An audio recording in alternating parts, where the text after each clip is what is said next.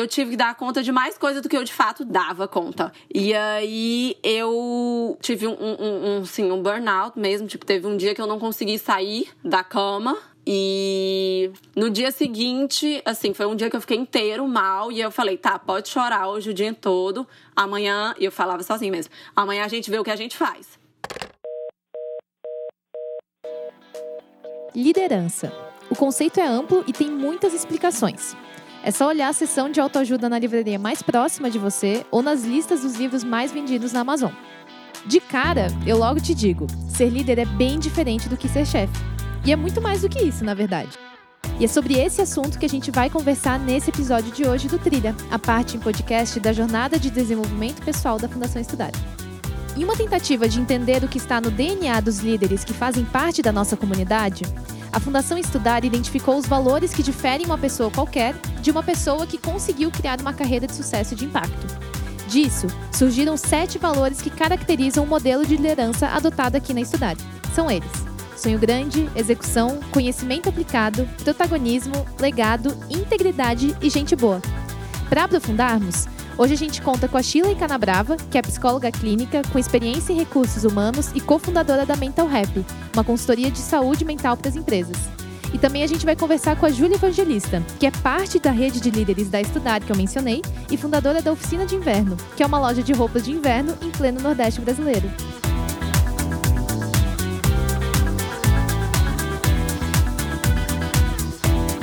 Bom, Shirley, um, liderança pode ser um conceito bem abrangente, né? E você, com a sua experiência de psicóloga, eu queria entender como é que você definiria liderança. O conceito de liderança é, é gigante, né? A liderança, ela é ou um líder, né, é um conjunto de características, na verdade, individuais, então pessoais, né, que, a, a, que cada um tem e que vai utilizar essa quantidade de características e se adaptar também ao contexto e ao ambiente que a pessoa tiver. Isso não, não existe uma, uma liderança que é isolada de onde ela está. Então, uma pessoa ela vai sim carregar certas características muito condizentes com o que ela é, independente de onde ela estiver. Seja numa empresa com três pessoas ou num hospital com, com 500, ela vai levar características que são muito, muito dela. Mas ela vai sim atuar de forma diferente, dependendo se o contexto é um hospital ou uma empresa de três pessoas, como eu falei, ou qualquer outro, outro lugar. E, Shirley, existem competências que são exclusivas de líderes? Olha, que são próprias de um líder de, ou de líderes, não. não. Não existe isso, porque todos nós temos uma, uma série de, de competências, né? Agora, tem algumas, sim, que elas, ou elas são é, desenvolvidas apenas quando você tem uma, uma experiência de liderança, ou elas são mais desenvolvidas, pelo menos, quando você é exposto a uma experiência como, como essa, uma vivência como essa. Né? Então, por exemplo, capacidade de, de delegar tarefas, ou então de tomar decisões que sejam impopulares, ou tomar decisões que não vão afetar apenas a você isso são características que dificilmente você consegue desenvolver plenamente sem precisar estar é, numa posição de liderança que não necessariamente é uma posição de liderança de equipes, né? que é liderando outras pessoas especificamente, mas na liderança de um projeto, de uma tarefa que precisa ser executada, alguma coisa, ou liderança das suas coisas mesmo. Né? Então, são certas características que, enquanto você não está à frente, né, eu acho que a gente pode trabalhar um pouco dessa forma, enquanto você não está à frente de alguma coisa, é, puxando as rédeas, dificilmente você desenvolve essas, essas competências, mas não, elas não são unicamente de, de quem está num, num cargo de liderança. Ela não, no nada surge em alguém só porque ela está numa, numa posição de liderança ou precisando uh, dessas competências. Então, isso quer dizer que a minha história interfere na liderança que eu sou? Não existe nada na nossa, na nossa vida que, que não seja afetado pela nossa história. Mas é muito legal frisar que interfere, mas não determina, não domina, né? como, se, como se você não tivesse o que fazer com isso. Então, sim, a todo, tudo que a gente vivencia tem interferência de quem a gente foi, quem foram as referências que a gente teve ao longo da nossa vida, como que validaram o que a gente podia fazer ou não e disseram que é certo ou é errado. Tudo isso a gente vai, vai levando. É, eu já morei em muitas cidades diferentes, né? Eu já morei em, em cidades no Maranhão, em Rondônia, Pernambuco, Minas Gerais. E isso sempre me, me moldou muito, né? Sempre é, me fez ser uma pessoa muito aberta, muito muito flexível assim. Tipo eu tenho uma capacidade de adaptação que eu sei que veio muito mais facilitada por conta dessa desse histórico de vida que eu tive. Então além de ter um, um, olhar muito, muito diferenciado para algumas coisas, como, por exemplo, é, quando eu estou construindo conteúdos ou fazendo alguma coisa que, a princípio, eu, eu acho que é muito óbvio, por exemplo, para pessoas que estão em São Paulo entender, hoje em dia eu tenho uma facilidade de saber que talvez para outras pessoas que estejam em outros contextos, como em Rondônia, onde eu já morei, morei é diferente, sabe? Uh, seja palavreados, uh, seja realmente algo que não faz tão parte da vivência de alguém que não está numa grande cidade ou coisas desse tipo. Então, essa flexibilidade, capacidade de adaptação, acredito que são uma das, das competências, das características, habilidades que eu fui criando muito e que tem total a ver com o meu, a minha história de vida. E como você explicaria, assim, de uma maneira bem simples, mas aprofundando o que, que você já comentou, que a sua história define a sua personalidade? Acho que eu vou até dar um passo atrás e aqui falar um, um pouquinho sobre como que a nossa personalidade é, é formada, né? E por que que isso tem tanto a ver com o que a gente está conversando aqui. Então, a gente tem dois grandes eixos que definem é, quem, quem a gente vai ser, que são é, o primeiro eixo, que é o nosso temperamento, e o outro que é ambiente, o que a gente chama de história, cultura, sociedade, etc. Então, esse temperamento é o que a gente é, vem realmente já de, de, DNA. A gente nasce com esse temperamento. E o que, que é esse temperamento? É, é, se a gente já nasce uma pessoa que, é, que tem uma tendência a ser mais extrovertida, menos, mais quieto, sabe aquela coisa de desde bebezinho que as pessoas falam assim: nossa, fulano era muito calminha, não dava trabalho nenhum, não chorava direito, não exigia muita atenção. Isso vem um pouco já do nosso temperamento. Isso é algo que a gente vai carregando. Só que o que, que acontece? Vem um ambiente, desde a, a partir do momento que a gente nasce, vem o um ambiente, vem as pessoas que estão à nossa volta e começam a influenciar esse nosso temperamento. Então, quer dizer que uma pessoa que nasce com um temperamento mais introvertido nunca vai conseguir dar uma palestra para 10 mil pessoas? Não, não tem nada a ver. Mas pode ser que essa pessoa vá, ter, vai precisar de, de algum esforço um pouco maior, precisar. É, é, desenvolver mais algumas habilidades de comunicação que outras pessoas que já são mais extrovertidas já tenham com mais facilidade. É mais nessa linha. Então, o ambiente vem e vai complementando isso com referência, com uh, influ influenciando esse, esse nosso temperamento, dizendo de, tudo que eu, inclusive, já comentei aqui, do que, que é certo, o que, que é errado, uh, as referências que você tem, se você pode chegar a um, um ah, hum, se você consegue chegar mais longe na sua carreira ou não, ou pelo menos você acreditar que você consegue ou não. Então, essas são as duas coisas que definem o nosso, o nosso, a nossa personalidade. E aí, a partir disso, que tem todos esses comentários que a gente está fazendo sobre competências, habilidades, etc. Então, os meus medos, meus defeitos, pontos fortes e fracos impactam no meu estilo de liderança? Lembra do, do, desse temperamento que eu acabei de falar e da influência do, do ambiente? Então, esses mesmos fatores eles vão é, dizer muito né, de quem que nós seremos, seremos enquanto líderes, lógico. Inclusive sobre o jeito, por exemplo, que a gente absorve conteúdo enquanto uma posição de, de, liderança. Se nós somos pessoas que são mais visuais, mais técnicas, ou que aprendem mais numa roda de, de conversa, tudo isso é, é, faz diferença na hora que você vai colocar em prática a sua liderança. Se você vai ser aquela pessoa é, que, que precisa resolver tudo em conjunto, ou não, é alguém que prefere decidir as coisas mais sozinha, repassar e pegar feedbacks depois.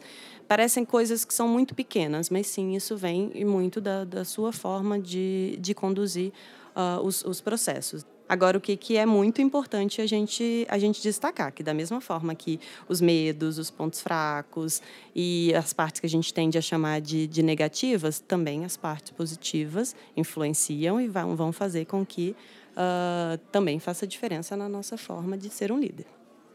Então agora a gente vai conversar com a Júlia, que está à frente da oficina de inverno e está conversando com a gente lá do Ceará. Ju, como é que você descreveria o seu estilo de liderança e a sua personalidade? Eu acho que os dois estão muito parecidos, assim, meu estilo de liderança para mim é direto, participativo, energético, assim, enérgico, né, quer dizer, e muito exigente. E aí, se, assim, pessoas que me conhecem mais próximas, eu acho que elas conseguem me identificar muito nisso. Então, enérgica, eu sou uma pessoa super 220 volts toda hora. Um, direta, eu falo principalmente com quem é próximo de mim, eu sou muito clara, assim, muito transparente, então eu falo as coisas meio na lata e acho que isso facilita muito a comunicação. Participativo, porque, e assim, na, na minha personalidade eu escuto muitos outros. Então, da mesma forma que eu falo muitas coisas na lata, eu sou bem aberta para escutar o que os outros têm para me falar na lata. E exigente, assim, eu sou exigente em tudo que fazem na, na, minha liderança, mas eu também sou muito exigente no que eu faço no meu dia a dia. Então, para mim, tá tudo bem relaciona relacionado, assim. Minhas principais características, eu acho que elas acabam indo sendo características muito fortes na minha liderança. Ju, um dos valores de liderança da Fundação Estudar é o sonho grande. Pra gente, isso significa unir o quem eu sou ao que eu quero. Como é que foi essa conexão para você? Nossa, assim, eu não consigo imaginar. O que eu faço hoje, eu sou da oficina de inverno, uma marca de roupa de frio do Nordeste. E era o meu sonho grande desde que eu me formei, assim, foi o meu sonho grande quando eu me formei, meu e da minha irmã, que é minha sócia. A gente começou a oficina de inverno juntas. E é totalmente eu, assim. Então eu venho de uma família de comerciantes varejistas, bisavô, avô, pais, é, minha mãe e minha tia já eram do mercado da moda. Eu amo viajar, assim, viajar é a principal coisa que me renova.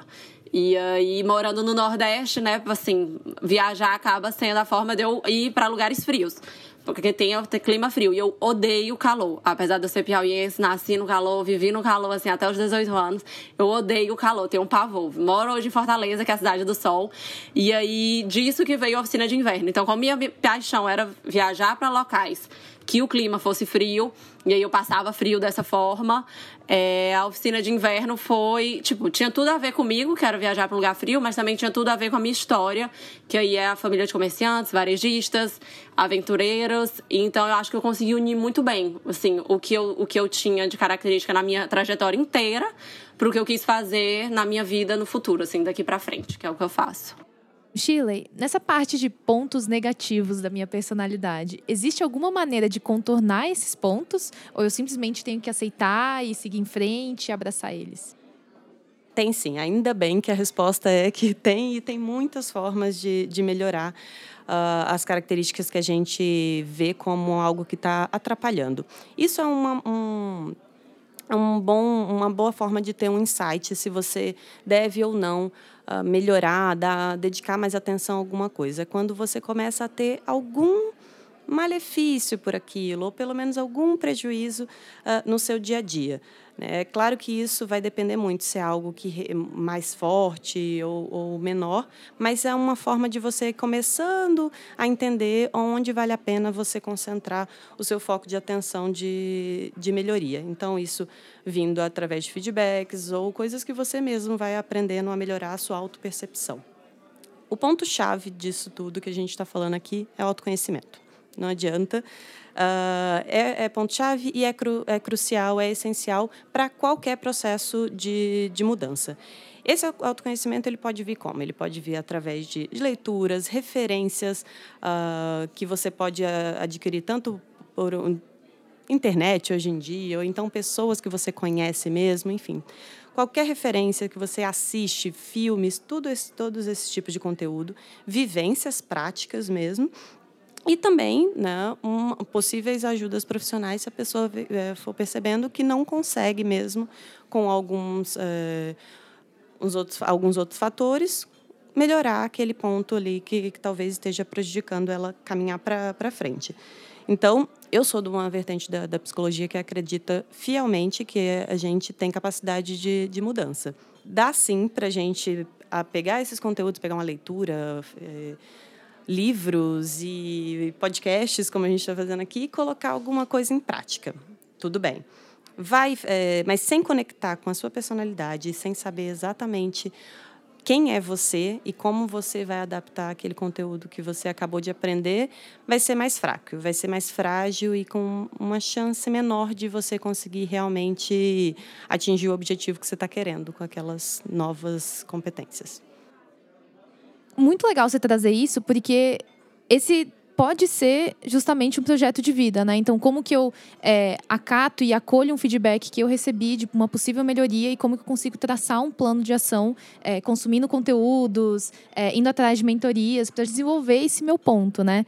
Por tudo que a gente tem conversado, Shirley, basicamente liderança não é uma competência por si só, né? Eu tenho mais ou menos liderança, mas sim como que eu entendo quais são as minhas é, fortalezas e as minhas fraquezas e como que eu consigo extrapolar isso para a maneira com que eu vou trabalhar com um projeto, com outras pessoas e por aí vai. Mas como que eu sei quando o meu projeto de vida precisa ou não do desenvolvimento da competência de liderança? Uma dica prática que, que eu dou para isso, principalmente se for o seu caso de estar tá começando a, a estudar mais sobre isso, a ter contatos com esses conteúdos sobre liderança, ou que está iniciando a, a, sua carreira. Então, uma dica bem prática que eu dou é: primeiro, você tenta pensar em quais são os problemas que você quer resolver. E aí, tenta ir sempre do, do menor para o maior. Isso ajuda muito a nossa cabeça a funcionar.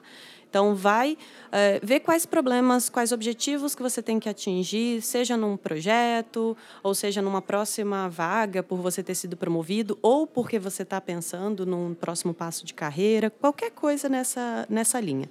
E aí você uh, pensa nesses problemas e aí sim você tenta fazer o link. O que, que eu preciso para resolver esse problema? O que, que a gente faz às vezes? A gente tenta pensar quais competências eu preciso resolver preciso é, melhorar, sendo que não necessariamente você vai precisar daquela competência no curto prazo, ou às vezes não vai precisar nem nunca.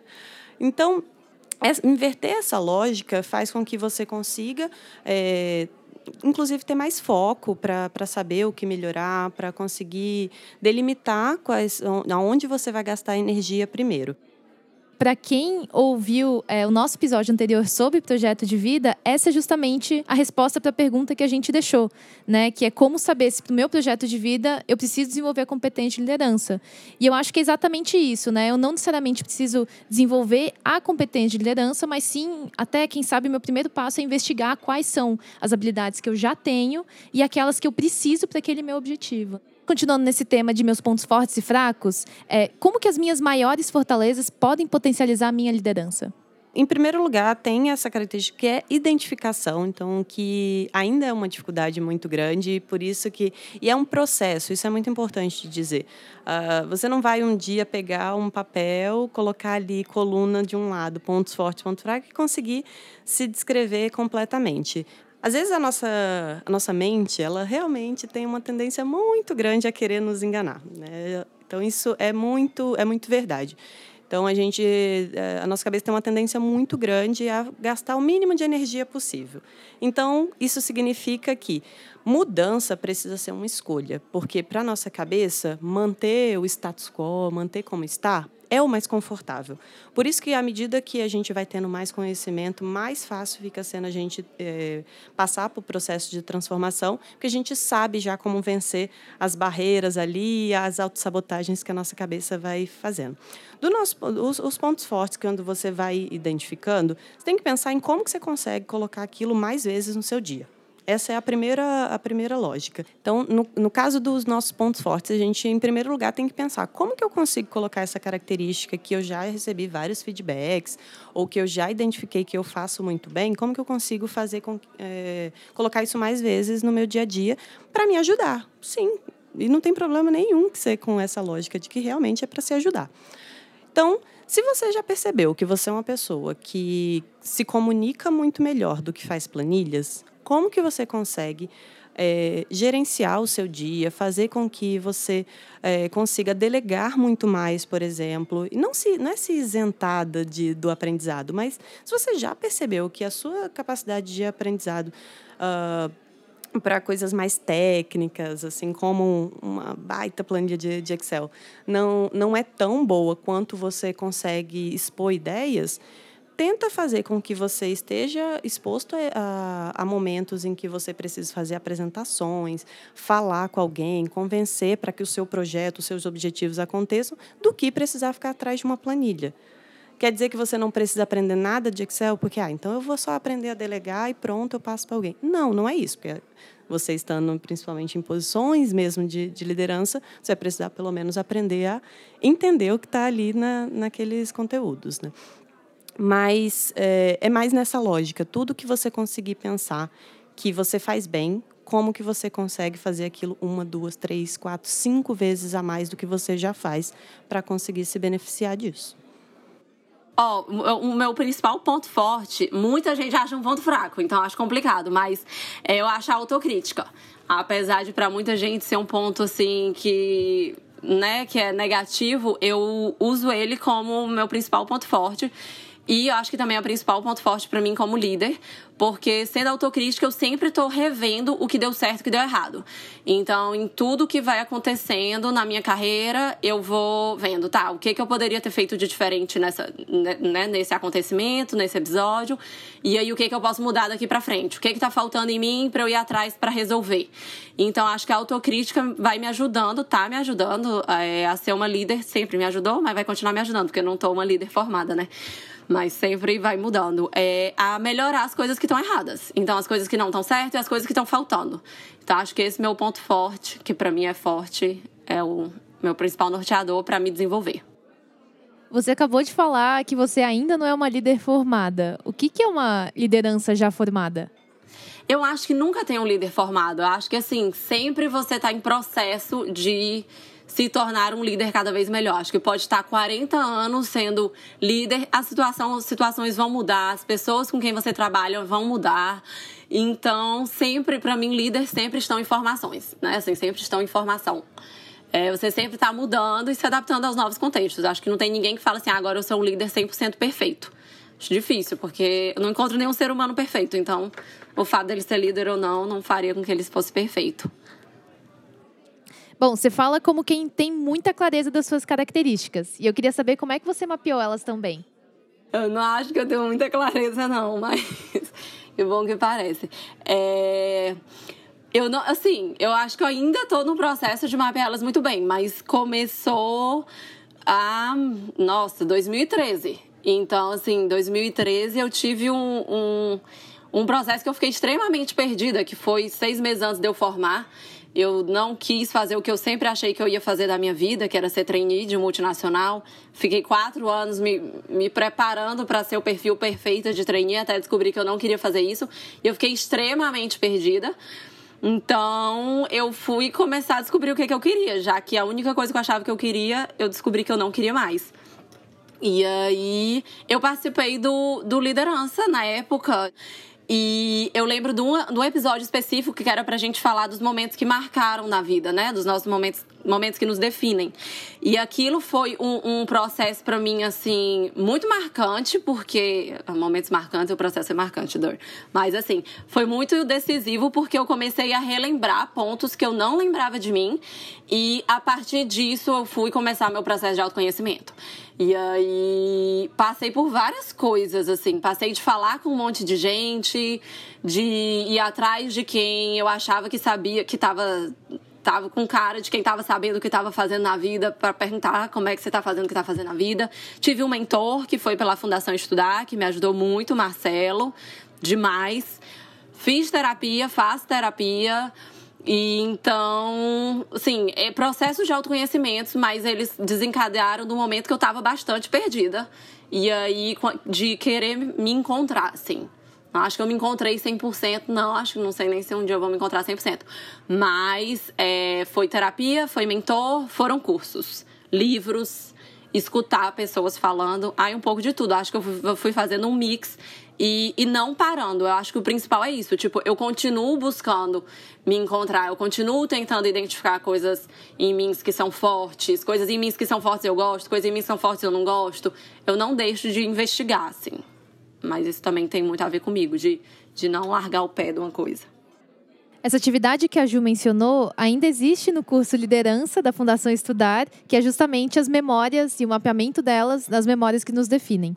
E Ju, você falou um pouquinho antes de como você usou seus pontos fortes para se desenvolver como líder. E a respeito dos seus pontos fracos, que por mais que você trouxe aí o que, que as outras pessoas viam como pontos fracos, o que, que você acha que são seus pontos fracos e como que eles foram recursos aí para você se desenvolver como líder também? Nossa, deixa eu ver. Acho que meu principal ponto fraco que eu considero é assim, pico de emoção. Eu falei que eu sou muito enérgica, né? E isso pode ser bom quando você tá sendo enérgica por uma coisa positiva, mas pode ser um desastre quando você tá numa situação que, que assim, a energia não vem só pro bom, né? Quando você também tem uns, uns picos de energia 220 de estresse, de ansiedade, de raiva. E isso eu acho uma coisa negativa minha. Então, tem essas oscilações aí de pico de energia. Na minha liderança, aí foi o contrário. Eu, te, eu ajustei isso, que é da minha personalidade, por causa da minha liderança. Eu vi que tava, não estava sendo positivo para a equipe. Não é uma coisa legal você, de vez em quando, ter uns picos de estresse. E aí todo mundo que está ao seu redor acaba sendo afetado por isso. Então foi uma coisa que eu fui tratando para resolver por causa da minha liderança, mas acabou afetando a minha personalidade. Então eu consegui trazer para minha vida pessoal e diminuindo isso. Ainda tô diminuindo, né? Mas é, acabou que eu, foi uma coisa que negativa na liderança que eu ajustei e que acabou me influenciando positivamente para minha personalidade. Porque eu resolvi uma coisa que já estava comigo há muito tempo e assim, eu, eu não via ela tanto como negativa, porque eu não via assim, ela afetar tanto na vida pessoal. Eu via afetar mais na vida profissional. Mas aí acabou resolvendo para os dois. E existe alguma maneira de eu descobrir se eu tô pronto para liderar? É, infelizmente, não, não existe uma, uma receita pronta para isso. É, e diferentemente do que às vezes a gente, com esse boom de, de ansiedade que, que vive dentro da gente, a gente fica achando que, não, eu vou primeiro ler uns 30 livros que eu vi na, na lista de não sei aonde, que são os mais indicados que todo líder precisa ler, e aí eu vou fazer vários cursos, eu vou não sei o quê, não sei o quê. E aí, pronto, a lista fica enorme. E aí, talvez daqui uns 10 anos você consiga cumprir aquela lista para então você é, se dispor a, a tocar um projeto, a realmente gerenciar uma equipe ou algo desse tipo. Então, é, sim, o, a gente tem que mesclar muito a parte prática e a parte de, de conteúdos, né? Que a gente vai, vai absorvendo. Mas a melhor receita, ou não receita, mas eu acredito que a melhor dica que eu posso dar é fazer pequenos testes. Então, desde de faculdade, de fazer parte realmente de movimentos estudantis, como Empresa Júnior, ISEC, ou iniciação científica, ou qualquer projeto que tenha especificamente na, na sua faculdade, tudo isso vai te expondo a características que você vai testando, se você gosta. Olha, gostei disso aqui. Nossa, nada a ver isso comigo. E vai fazendo esse, esses testes ou na empresa que você já tiver, ou no lugar onde você já tiver, e fazendo testes primeiro. Vou pegar esse projeto aqui que eu nunca fiz. Ah, vou, vou colocar meu nome nessa, nessa outra atividade que eu sempre tive receio, mas vai que eu gosto. E aí você vai fazendo esses pequenos testes primeiro. Outra coisa que acontece muito da gente não ter certeza se a gente está apto para estar tá num, num cargo de liderança é um erro muito grande que a gente comete de achar que a gente não consegue, por exemplo, ser CEO de uma empresa, porque a gente não consegue se sentir preparado hoje. Então, o que, que a, a, nossa cabeça faz? A gente é, pega o nosso eu de hoje e tenta encaixar ele sendo CEO. Não vai funcionar. Se você ainda não está num processo para isso, é lógico que você hoje acabou de pisar dentro de uma empresa, seu primeiro ano dentro de uma empresa, aí você fala, olha para o CEO e fala, nossa, essa pessoa fala muito bem, olha essa, olha essa eloquência, olha esse jeito de liderar, imagina a pressão que tem por trás disso. E aí você pensa, nossa, jamais, não daria conta. Porque você se vê, e a gente tem essa tendência, a gente se vê com os nossos olhos de hoje. Da mesma forma quando a gente olha para o passado, a gente fala, nossa, como que eu pude fazer alguma coisa daquele jeito? Porque você olha hoje, com aprendizados e coisas que você tem, que você foi adquirindo, você julga o que você já fez antes e fala, não faria aquilo de novo. Mas na época você não tinha essa informação. Da mesma forma que provavelmente daqui um daqui um tempo você vai ter muito mais e já vai estar muito mais preparado. Então, lembrar de corrigir esse erro que a gente comete na nossa cabeça é muito importante, de olhar para a coisa como um caminho e ver o que que você precisa então preencher para ir se sentindo mais confortável para chegar naquela posição. Mas lembrar que, se você olhar com sua visão de hoje, realmente você nunca vai enxergar que você está preparado para desafios maiores. Você comentou nessas experiências de acabei de entrar numa empresa ou então comecei a fazer parte de uma iniciativa estudantil como a ESEC, é, Movimento Empresa Júnior ou mesmo uma iniciação científica. No início desses projetos, é, muitas vezes a gente não está numa posição de tocar um, um, projeto por si só ou estar tá na frente de um time e tudo mais. Como é que eu consigo explorar essas competências e esse aprendizado mesmo não estando à frente de um projeto mesmo? Você pode fazer esses pequenos testes, como, como eu disse, não necessariamente enxergando a coisa como um cargo, mas tentando. Uh, quando a gente está falando de liderança, normalmente a gente está falando de atingir um objetivo, né, de fazer algo maior do que o que você, o patamar que você já alcançou hoje, então e chegar num novo patamar. Dentro do contexto que você está, o que que isso, o, o que que pode te expor a esse tipo de habilidade? Então, nos exemplos que, que você deu, se você está na, na ISEC, mas você acabou de, de entrar, o que, que você pode fazer ali? Uh, será que você pode se oferecer para tocar alguma coisa que não tem dono ainda? Mas mesmo no, na, estando como com o cargo que você está, na empresa júnior, que você entrou como, como trainee, e aí está mais na fase de ter treinamentos ou aprender novas, novas coisas, e aí vai ter um, um evento. Vai lá e pergunta se, se você pode fazer parte da organização daquele evento. Se expõe, assim. E pode ser com coisas pequenas desse jeito mesmo. Tenta pensar na, no contexto que você está, o que, que você ainda não fez mas que talvez você possa se oferecer para fazer. Ou pegar para fazer se você se for algo que você tem a liberdade já para isso. Mas tenta pensar isso. Alguma coisa te dá frio na barriga que você fala, nossa, nunca, nunca fiz e eu tô vendo que não tem ninguém ali fazendo primeiro. Vai lá, pega e faz. E aí desassocia um pouco de que você só pode treinar essas, essas características de liderança quando você já tiver sentado na cadeira do líder, digamos assim. No curso de liderança da Fundação Estudar, a gente usualmente aborda muito o tema de autoliderança, que é essa capacidade de executar em busca de um objetivo, sendo ele pequeno ou grande, porque a gente considera que é um fator essencial para ser um líder. É, de uma forma bem prática, como é que a personalidade afeta a capacidade de autoliderança de alguém?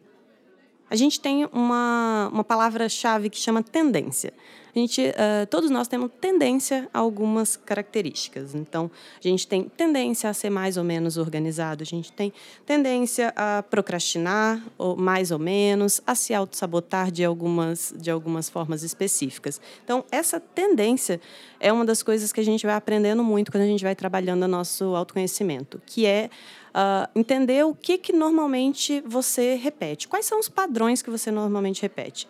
E quando a gente pega em padrões, é onde a gente normalmente consegue fazer mais mudanças profundas, que é coisas que você vai percebendo que se repetem, de, independente do contexto que você está, independente uh, do, do tipo de empresa, são coisas que normalmente vêm de, de você.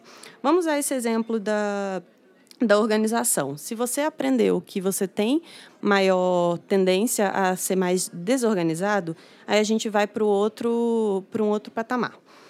A personalidade ela se mantém relativamente constante ao longo da nossa vida. Ela vai variando de acordo quando a gente vai passando mais de fase de infância, adolescência, adulto e, lógico, de acordo com as vivências que a gente vai tendo mais, mais ou menos aceleradas. Mas ela tende a se manter uh, relativamente constante.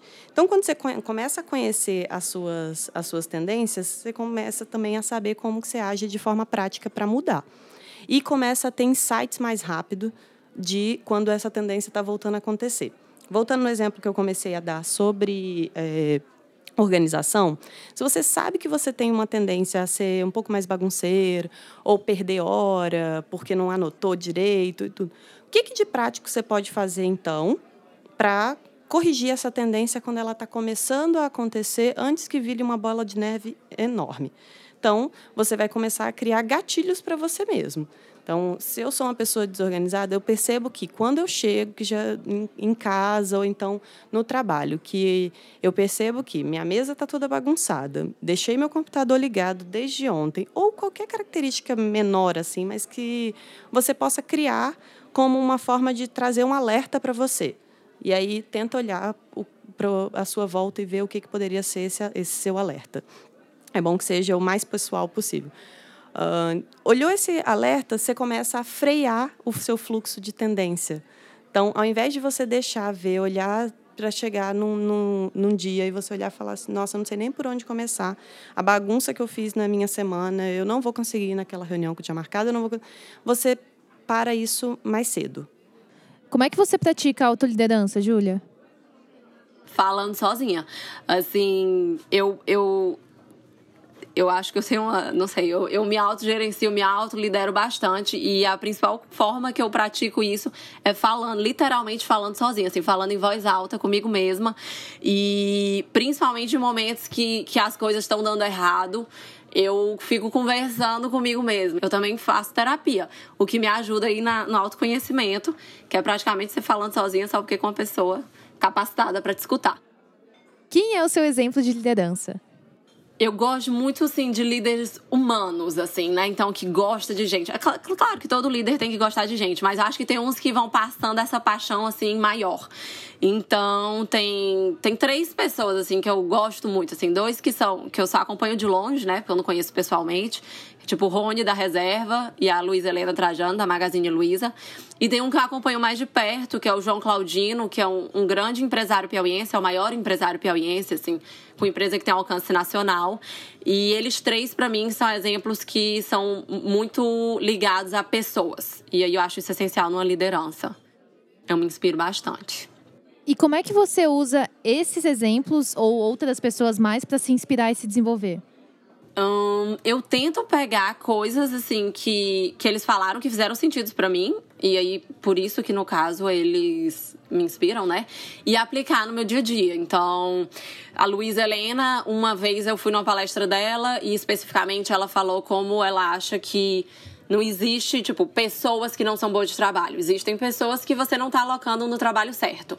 Então, isso é uma coisa que eu aplico no meu dia a dia. Quando tem alguma pessoa que não está performando no cargo, eu tento ver, tá, o que, que essa pessoa tem que pode ser boa para outro cargo. Agora, eu não me apoio muito no que eles têm que eu não tenho. Eu, assim, não acaba assim. A inspiração para mim vai mais do que, que eu posso aproveitar do que de coisas que estão faltando em mim, porque eu acho um trabalho muito grande olhar coisas que eles têm, por mais que eu acho muito bacana, mas que eu sei que são difíceis para mim e, e ir atrás disso, assim.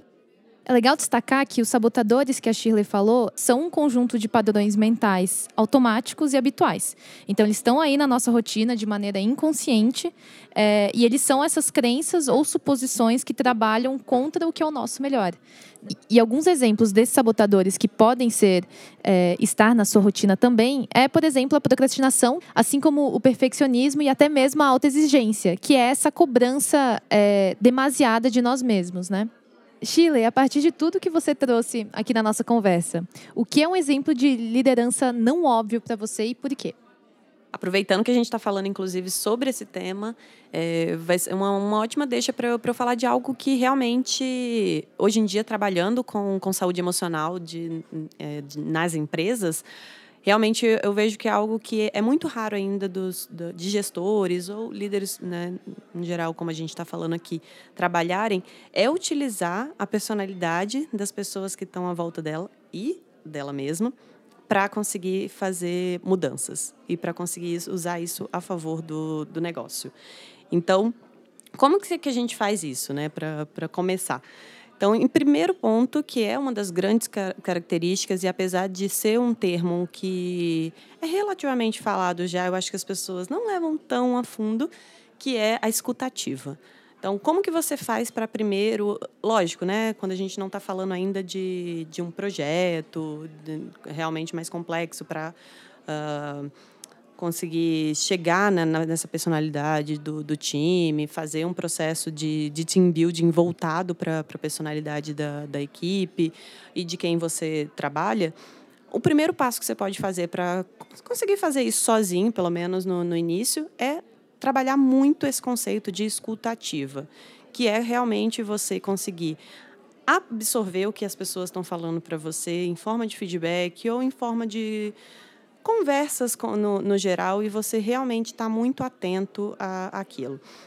E isso, em primeiro lugar, se você conseguir colocar em post-it, colar em qualquer lugar, escrever toda vez que você for conversar ou ouvir alguém, você lembrar que você está ouvindo para entender o que a pessoa está falando e não para responder. Se você vai, se você vai com essa lógica, pelo menos, já está um pouquinho mais próximo de compreender essa personalidade do, dos times. E tem algumas formas também de você fazer isso. Uh, utilizando esses testes mesmo que a gente comentou, pode ser, pode ser utilizado. Claro que de um jeito a gente está falando muito introdutório, né? Sem ter um trabalho realmente ali com o psicólogo junto, de algo, mas algo que você possa utilizar o que tem disponível. Então, isso acho que é uma, uma coisa que ainda não é tão óbvia para as pessoas. E quando, eu, eh, e quando eu falo de utilizar a personalidade da, da, das pessoas a, ao favor do, a favor do, do negócio, é mais do que fazer ah, na, naquele ciclo de, de feedback, fazer algo de quais são os seus pontos fortes, quais são os seus pontos fracos.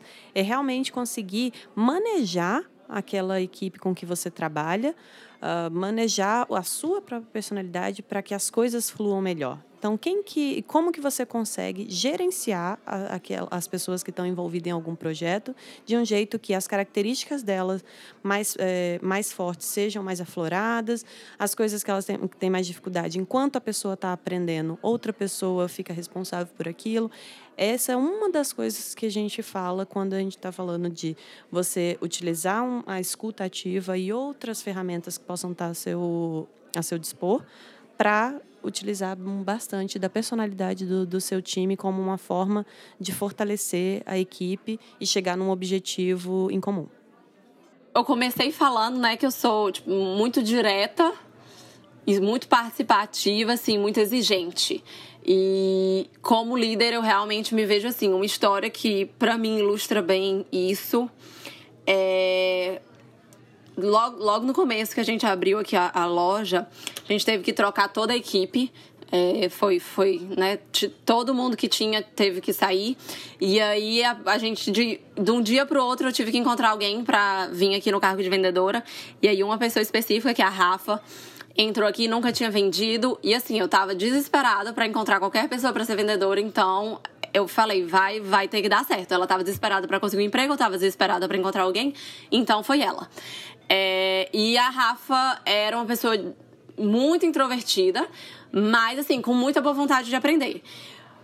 Eu, assim, para mim ela foi pra, é o maior exemplo que eu acho de eu como líder, porque a gente desenvolveu, ela desenvolveu bastante aqui, mas não foi um processo fácil. Quando eu falo que eu sou exigente, assim, eu falo, não tá bom, e é desde o bom dia, assim, eu treinei 20 vezes, mais de 20 vezes falar bom dia com ela. E foi um processo que não é fácil, porque, tipo, a Rafa chorou, e aí, geralmente, eu não sei porque as pessoas choram comigo, mas o fato de eu ser muito direta. Mas, assim, eu não, não choro de, de. Fica parecendo, nossa, ficou horrível, ficou parecendo que eu sou cruel, mas não é. É porque, assim, eu sou direta, eu falo, isso não tá bom, mas eu acredito em você porque você tem isso, isso, isso que você é, dá muito certo, vamos junta. E aí eu vou junto com a pessoa atrás do que, que ela pode melhorar, do que, que pode fazer, do que, que pode desenvolver. E assim, a Rafa virou nossa melhor vendedora de todas as lojas. Ela dá o treinamento de vendas hoje, que a gente tem o treinamento de vendas gravado. Ela é a pessoa que faz o treinamento de vendas, o vídeo do treinamento de vendas. E isso para mim é muito eu como líder. Então, assim, não, não, não desisto da pessoa, eu dou a mão, vou junto, mas eu tenho um nível de exigência que a pessoa tem que querer também muito para conseguir chegar lá. E para mim, assim, a minha maior alegria é quando tem esses gaps, esses deltas muito grandes na minha equipe de, de gente que antes, assim, tava bem longe daquilo e hoje faz super bem, melhor do que eu.